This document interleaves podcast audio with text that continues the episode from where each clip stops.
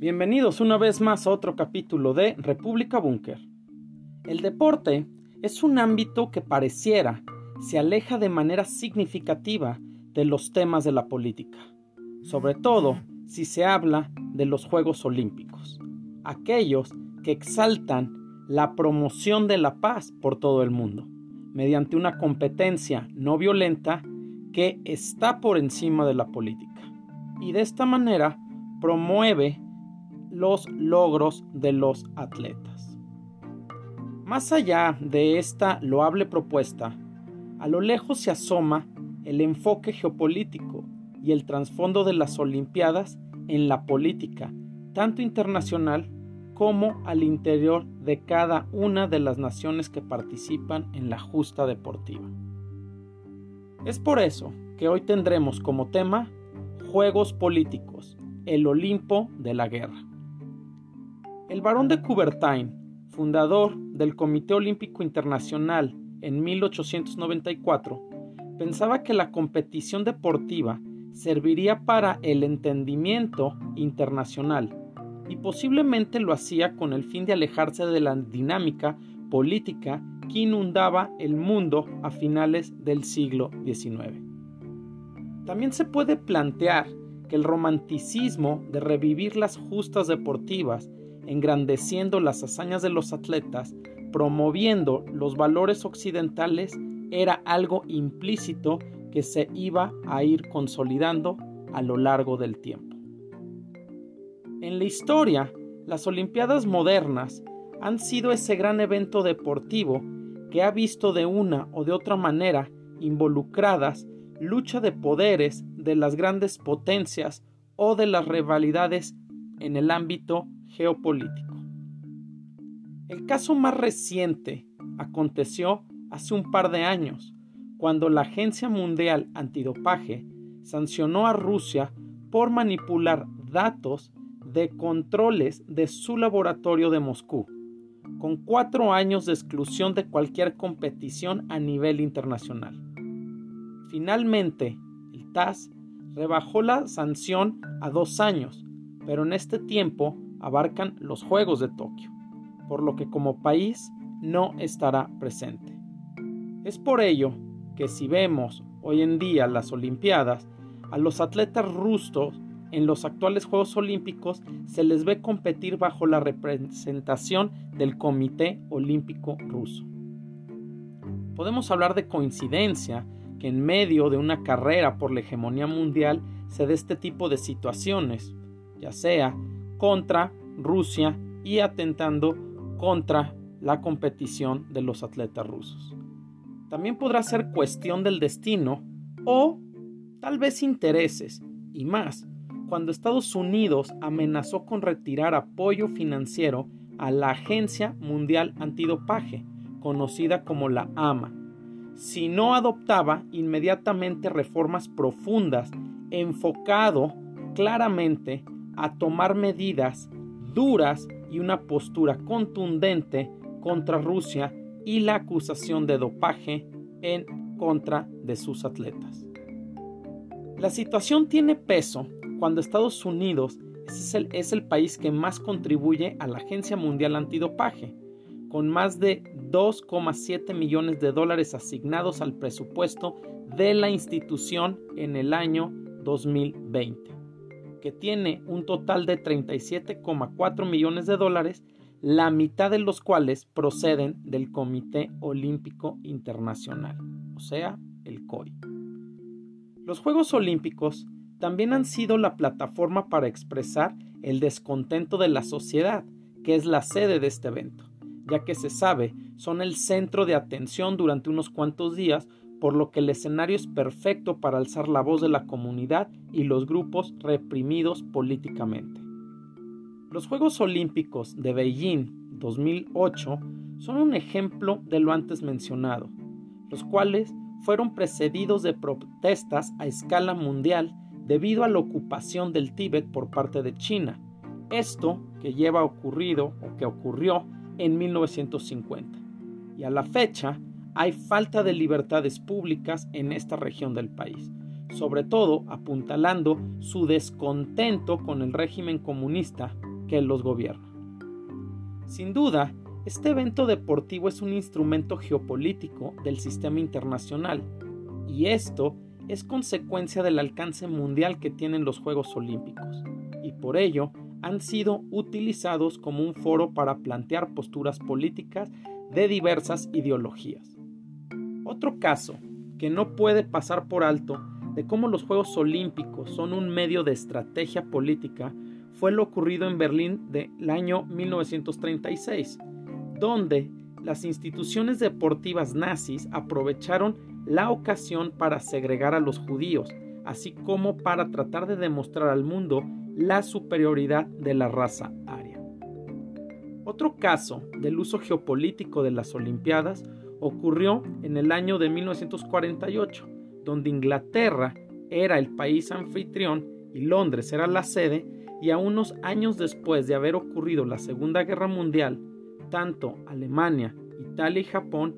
fueron excluidos por haber sido los perdedores de esta lucha armada, y a quienes se les señaló como responsables directos de que se haya suscitado la guerra. El caso más terrible y lamentable fue el que aconteció en 1972 en Múnich, día fatal cuando a los 10 días de competición el polvorín en Medio Oriente entre Palestina e Israel llegó a su punto más peligroso. Y es ahí donde, en Múnich, se produjo una matanza a manos del grupo terrorista palestino Septiembre Negro. El 5 de septiembre, un comando de ocho terroristas penetró por la fuerza en los apartamentos del equipo olímpico israelí en la Villa Olímpica, secuestrando algunos de sus atletas. Las exigencias del grupo Septiembre Negro eran la vida de los rehenes de los atletas israelíes a cambio de la liberación de 200 palestinos en cárceles que estaban en Israel a lo que el gobierno israelí declinó y no sucumbió ante la amenaza.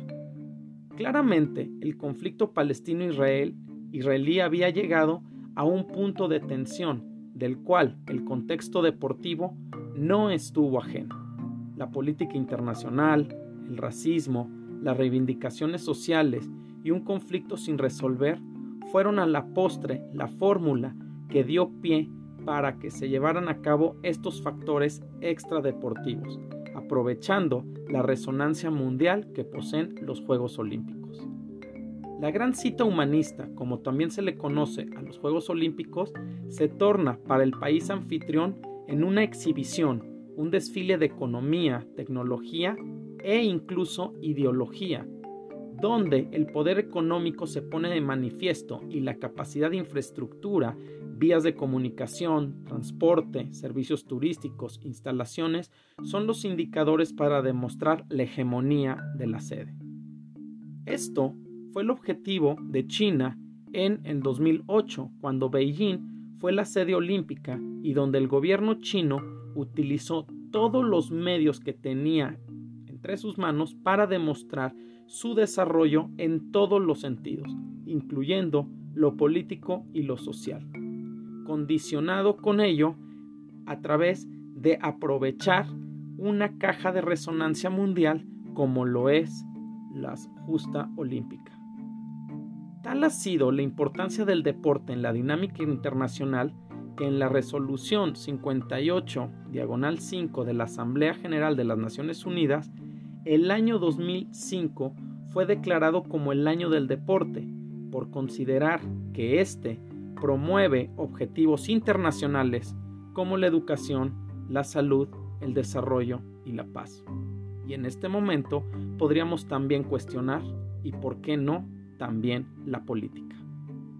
Ahora, el turno toca a Tokio. Japón es el país anfitrión de los Juegos Olímpicos y donde la pandemia del COVID-19 hizo su aparición, generando un duro revés a la organización y siendo esta la tercera vez en la historia que se reprograman los Juegos Olímpicos. Como dato histórico, las anteriores ocasiones se cancelaron y fueron en 1916 con sede en Berlín debido a la Primera Guerra Mundial y después en 1940, curiosamente también siendo Tokio la sede, donde los Juegos se vieron suspendidos por la Segunda Guerra Mundial y no se reanudaron sino hasta 1948 en Londres. La política, una vez más haciendo de las suyas dentro de la justa deportiva. Económicamente, el COVID-19 vapuleó al país de Oriente y el derrame económico que esperaba obtener Japón pasa a un segundo término, cuando gran parte de los japoneses sigue estando en emergencia sanitaria o consideran que no es viable a través de lo que sucede con la pandemia llevar a cabo los Juegos, por lo que las Olimpiadas de Tokio son las primeras justas deportivas olímpicas sin público extranjero en décadas y sin público en general en los escenarios olímpicos.